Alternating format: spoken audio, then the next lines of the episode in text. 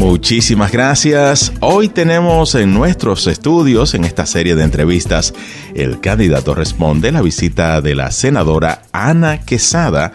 Ella es senadora por el Distrito 2 de la ciudad de Providence. Saludos. ¿Cómo está, Tony? Muchísimas gracias por la invitación y gracias a todos esos radio oyentes que te escuchan y siguen este programa cada día. Así es, efectivamente el candidato responde. Y la primera pregunta que tenemos, senadora Ana Quesada, tiene que ver con lo que está sucediendo en la ciudad de Providence.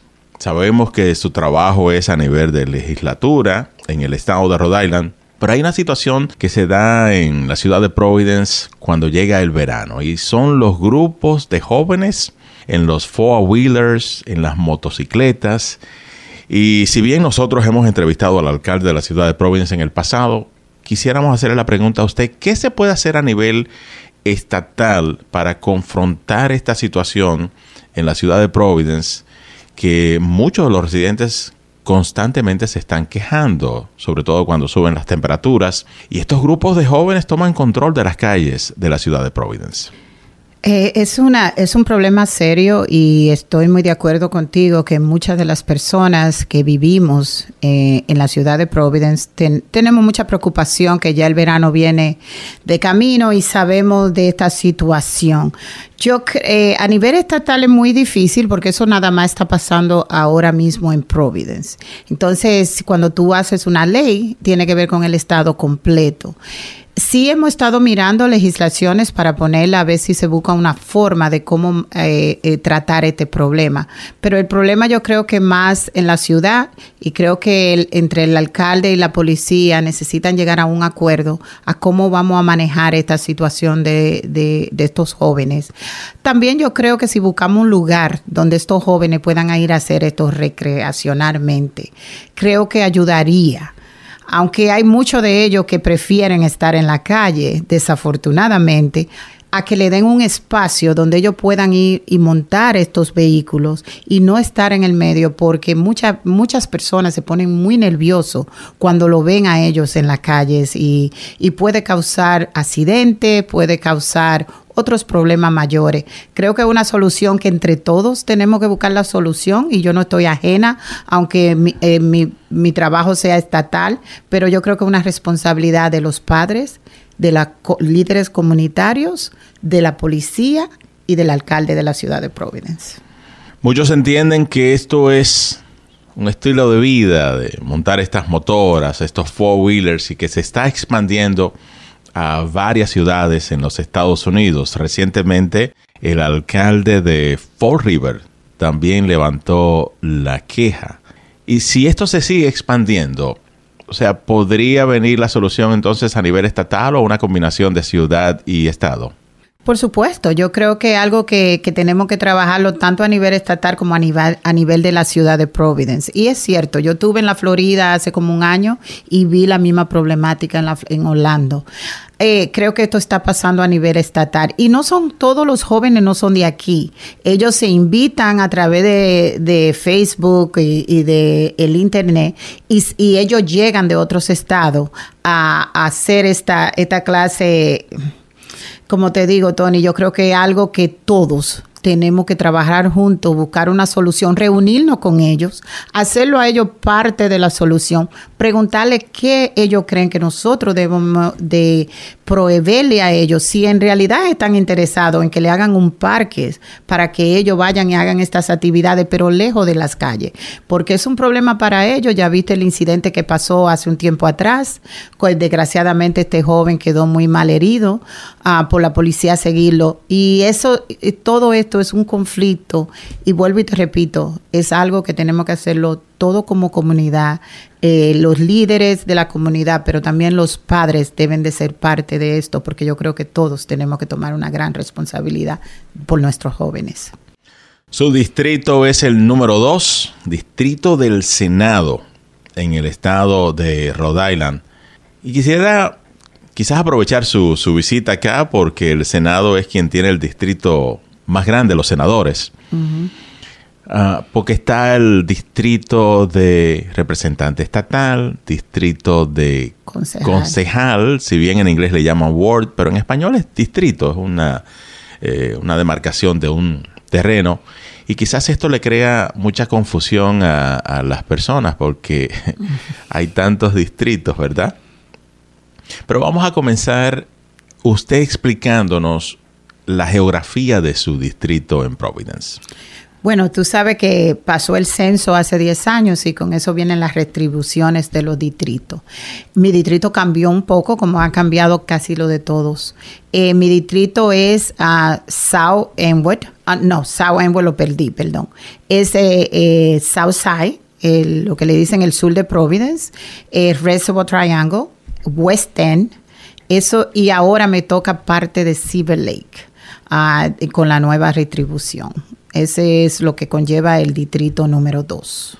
Y para que la gente tenga otra idea de su distrito, ¿cuáles concejales están ahora dentro de su distrito? Bueno, tengo a Carmen Castillo, la concejal Carmen Castillo, el concejal Jim Taylor, a la concejal Mary Kay Harris, a la, concejal Miller y ahora tengo a, Oscar Vargas. Son cinco concejales que pertenecen al mismo, a mi distrito porque su distrito, como acabamos de explicar, es el del Senado y es una región mucho más grande.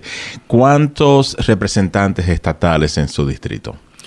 Ah, tengo a la representante Grace Díaz, a Scott Slater, um, Anastasia Williams y creo que tengo un pedazo de Ramón Pérez. También. También. Y bueno, ya usted explicó con el redistricting que es esto que sucede cada, esta redistribución de los distritos que sucede cada 10 años con el censo, explicó cómo cambió su distrito. Entre los proyectos de ley que usted ha trabajado en estos, en estos últimos seis años, ¿cuál considera el más importante?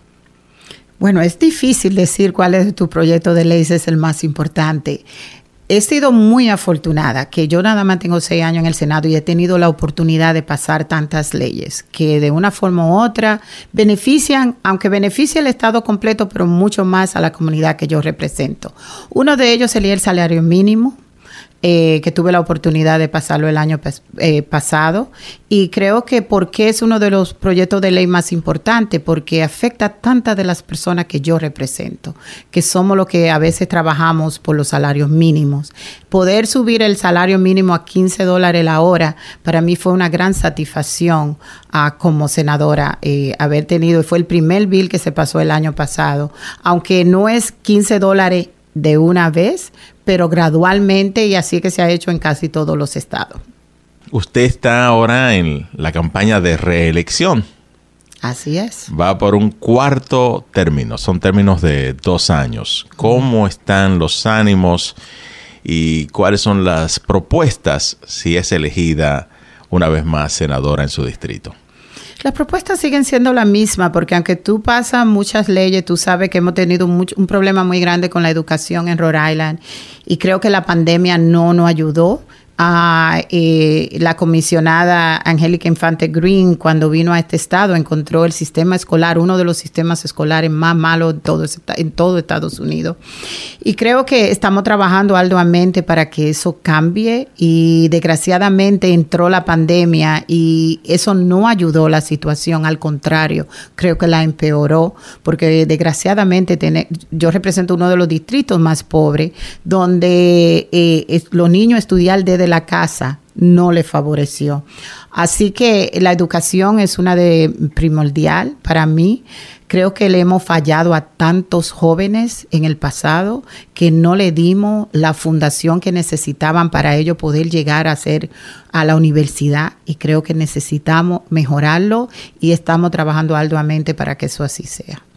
Su posición es para el Estado senadora, tiene que ver con las legislaciones que se pasan a nivel estatal. Y tradicionalmente estos asuntos de educación es una combinación de Estado y, ciudad. Ahora mismo el Estado tiene control de las escuelas públicas en la ciudad de Providence.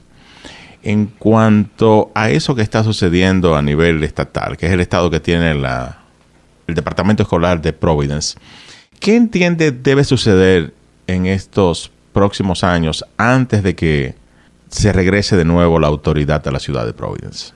Bueno, no sé cuándo eso va a pasar. Eh, creo que eh, el, Estado, nunca estuve de acuerdo, aunque creo que era una necesidad en ese momento de que el Estado cogiera la secuela de Providence, porque yo vi que eso pasó en Centrafol y Centrafol sigue teniendo los mismos problemas que tenía anteriormente que el Estado la haya tomado.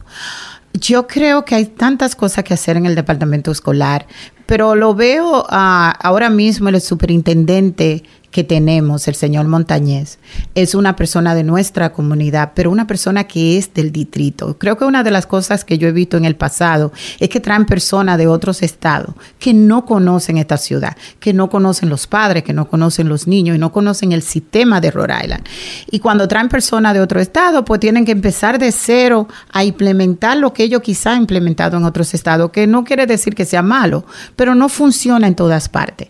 Creo que la ciudad de Providence ahora está en, las manos correctas por el señor Montañez, le tengo mucha fe, tanto a él como a la, a la comisionada, de que van a hacer todo lo que está a su alcance y más allá ah, para mejorar el sistema escolar de la ciudad.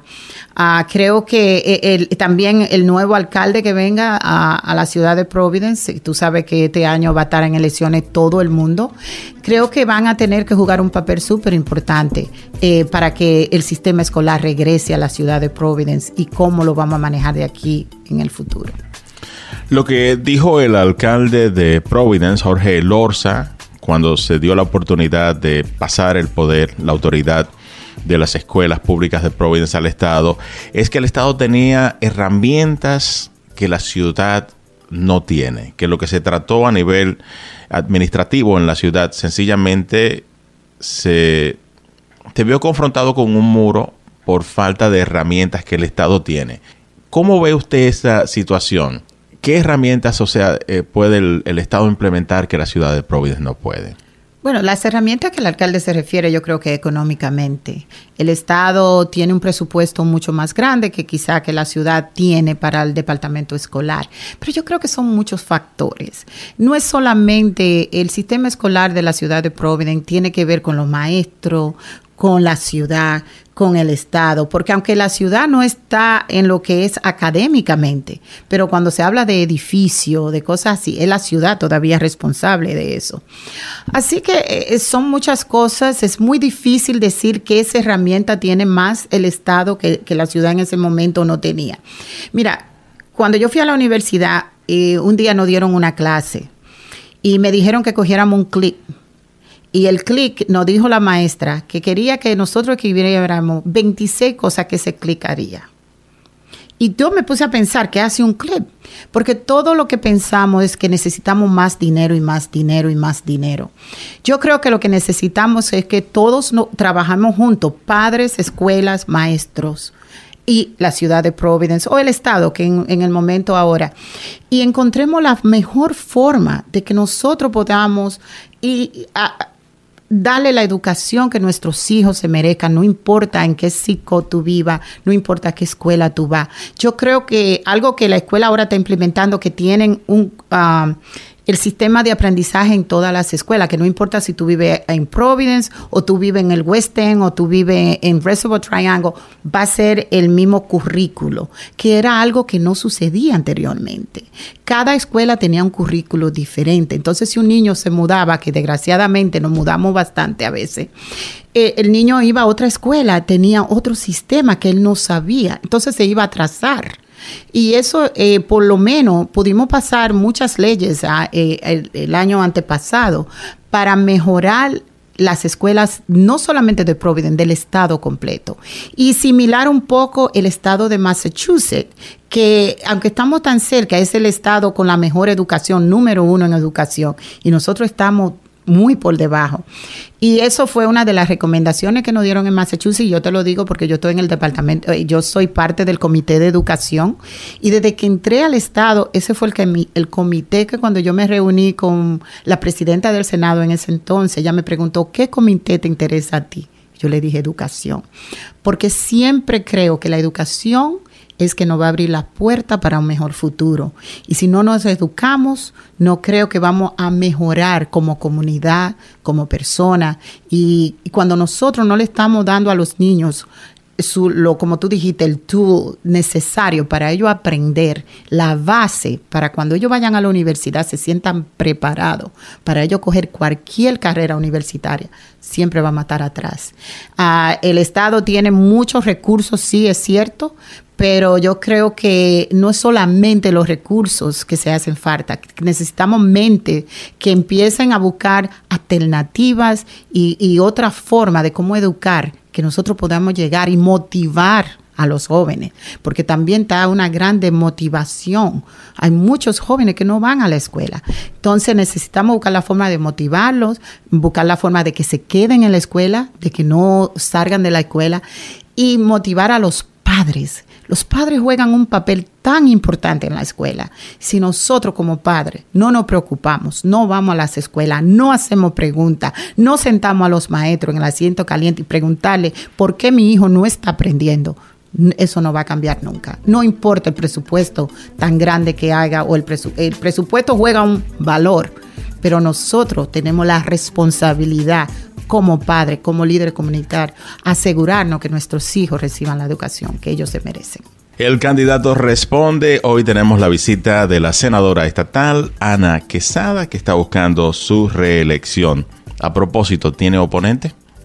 Hasta ahora no. No he escuchado de nadie que vaya a correr, pero eso puede cambiar. Creo que todavía está un poco temprano. Así que si cambia, pues estamos ahí. y con relación a las distintas contiendas que tenemos en el estado de Rhode Island. Vamos a elegir un nuevo gobernador. ¿Está apoyando uno de los candidatos? Sí, estoy apoyando al, gobernador actual, a Don McKee, Dan McKee. A Dan McKee. Y con relación a la posición de vicegobernador o vicegobernadora. Por supuesto, a nuestra querida Sabina Matos. Que hasta el momento todas las que se están postulando son mujeres en esa posición. Eso es cierto. Está la senadora Méndez y está la, señora, la representante Rigibio. Es cierto, todas mujeres, pero tú sabes que somos latinos, somos, hemos tenido la oportunidad de trabajar con Sabina por muchos años y definitivamente apoyaría, apoyo a Sabina Matos para vicegobernadora.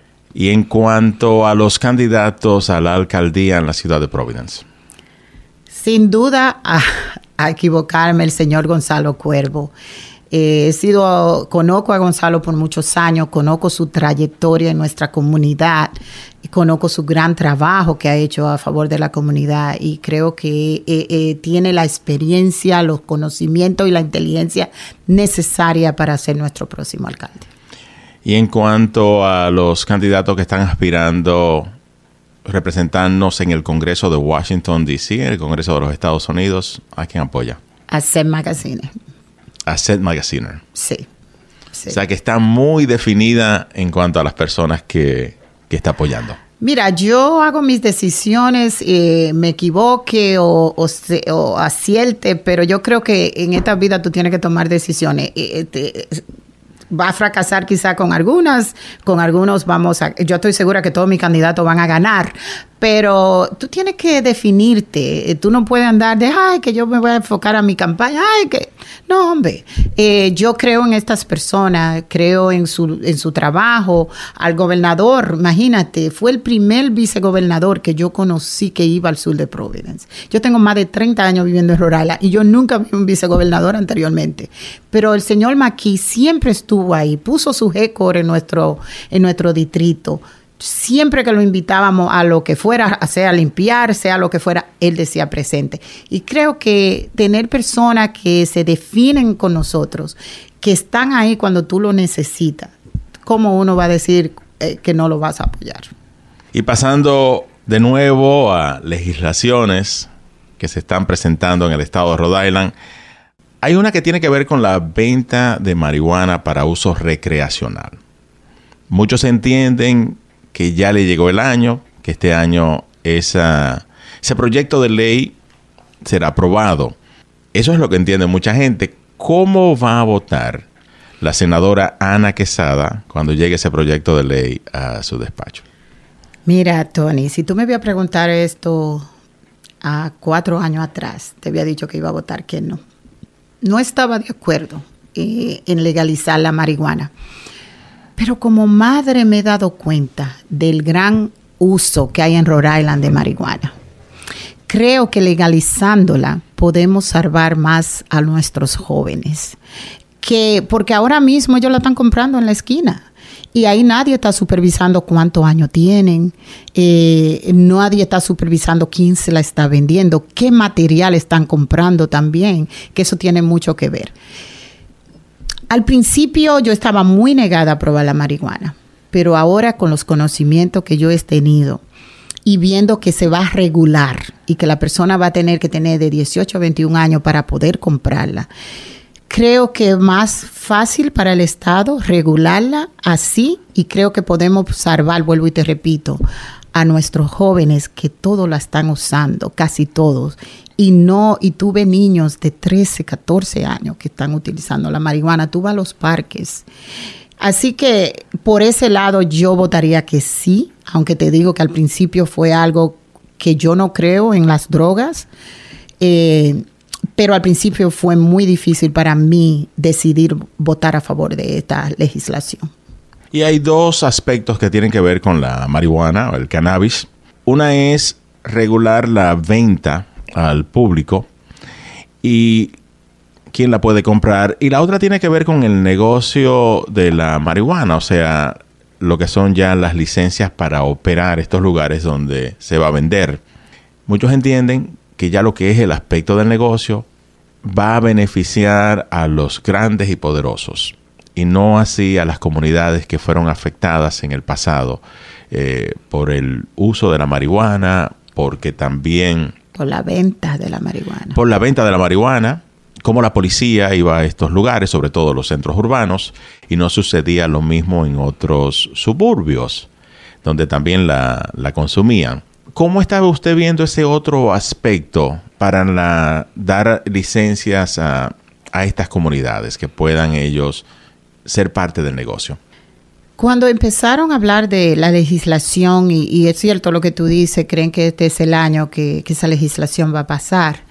Eh, una de las cosas que muchos de nosotros pedimos eso, porque si hubo una comunidad afectada por el, por el uso y también por la venta de la marihuana, y que muchos jóvenes tienen su nombre manchado por vender marihuana en el pasado, y, nosotros pedimos que sea no solamente para compañías grandes, pero que esa comunidad que se vio tan afectado, que muchos pagaron cárcel, mucha cárcel por, por la venta de marihuanas, también se vean beneficiados con licencias para, para poder hacer estos negocios. Sí se está pidiendo eso en la legislación y es una de las razones que la legislación no pasó el año pasado, porque no estamos de acuerdo de la forma que la están escribiendo, sino que también queremos que le den oportunidades a, muchas personas que se vieron afectadas con la marihuana en el pasado que pagaron un precio muy alto por, por vender marihuana. Y pasando a otro tema, y este tiene que ver con la con los departamentos de policía con los oficiales de la policía. Existe una ley a nivel estatal que brinda protección, si se quiere, a los oficiales de la policía y es el Officers Bill of Rights. Que es una ley que se pasó hace muchos años para brindar protección a los oficiales de la policía. Y hay, si se quiere, un movimiento que busca eliminar esta, esta ley, cambiarla, revertirla. ¿Cuál es su posición? Yo tengo el bill de Leo Board. Eh, yo no estoy de acuerdo quizá que se cambie por completo. Yo creo que es un proceso. Ah, pero sí estoy de acuerdo de que deben de haber algunos cambios en esa legislación. Entre yo, uh, la representante William y yo en el Senado tenemos ese proyecto de ley. Nosotros no, no estoy en contra de la policía. Creo que la policía en Providence hace un excelente trabajo, pero sí estoy de acuerdo que si el policía lo hace mal, debe de pagar, como debemos de pagar nosotros cuando hacemos algo mal. Y esa es la eh, parte del legal board que queremos, eh, está en esa legislación, que queremos mejorar eh, cómo los policías los tratan, que cuando ellos hacen algo mal, lo tratan de poner abajo de la carpeta, como dicen, y no pasa nada creo que como ellos son, eh, deben de, ser ejemplo también a seguir, como hacen con nosotros los políticos. Si nosotros hacemos algo, algo malo, no comen vivos. pero cuando es un policía que lo hace, ellos traten de cubrir lo que el policía hace. Y en todas las carreras hay buenos y hay malos. Y yo creo que debemos, que si un policía lo hace mal, debe de pagar las consecuencias. Si hay que votarlo, hay que votarlo, pero hay que disciplinarlo. Ese es el proyecto de ley que la representante William y yo tenemos. Lo tuvimos el año pasado, desgraciadamente no pasó. esperamos que este año eh, tenga mejor vista, pero sí eh, estamos trabajando arduamente, tanto en el Senado como en la Cámara de Representantes, de que ese proyecto de ley pasa. Y sí hay algunos departamentos de policía que nosotros nos hemos sentado con ellos, sobre todo la representante Williams, ha, puesto un trabajo muy alto en hablar con ellos, ver qué se puede cambiar, qué que hay algunas cosas que no se pueden cambiar por ahora, pero yo creo que eso es algo que poco a poco alguno de, este, de, esta ley irá cambiando algunos capítulos de ese eh, que tiene la policía, pero hacerlos responsables de sus acciones es lo más importante. Y ya en la parte final, me gustaría escuchar brevemente su historia, dónde nace, cómo llega a Rhode Island para que aquellas personas que no le conocen conozcan un poco más de usted? Bueno, según mi mamá, nací en la capital de la República Dominicana. Eh, mi mamá vivió muchos años en San Cristóbal. Y después de San Cristóbal, mi madre me dio para que viva con mi padre y me, me, llevaron a vivir a un campo de La Vega. Siempre cuando alguien me pregunta, yo digo que soy de un campo de La Vega, porque no voy a dar tantas explicaciones. Pero eh, eh, vine a los Estados Unidos en el 82, tenía 17 años, cuando eso casi cumplí los 18. Y viví en Nueva York por como cinco años, como casi todas nuestras familias inmigrantes. Llegamos primero a la, a la, ciudad de Nueva York, aunque no era la ciudad, era un pueblecito que se llama Terrytown, es muy pequeño, donde hay una gran comunidad de dominicanos. Y de ahí en el, en el 90 nos mudamos hacia Rhode Island a donde tuve mi segunda hija, nació aquí en este estado. Eh, desde entonces vivo en Rhode Island y estoy muy satisfecha y muy contenta del trabajo que he podido hacer a través de los años aquí en Rhode Island, que quizás viviendo en Nueva York no lo había hecho, porque en New York uno vivía una vida tan agitada, llevábamos de dos trabajos, un part-time, un full-time, llegábamos a la casa a las 9, a las 10 de la noche, tanto mis padres como yo y mi primer esposo, eh, el papá de mis dos hijas, que uno no tenía tiempo de involucrarse en política ni saber quién eran nuestros representantes ni nuestros senadores. Yo nunca conocí ni al regidor de Territao, ni quién eran los representantes de nosotros. Que eso fue una oportunidad que en Rhode Island, desde que yo me mudé aquí, empecé a involucrarme, empecé a aprender, empecé a ayudar a otros candidatos a llegar eh, a, a escaño.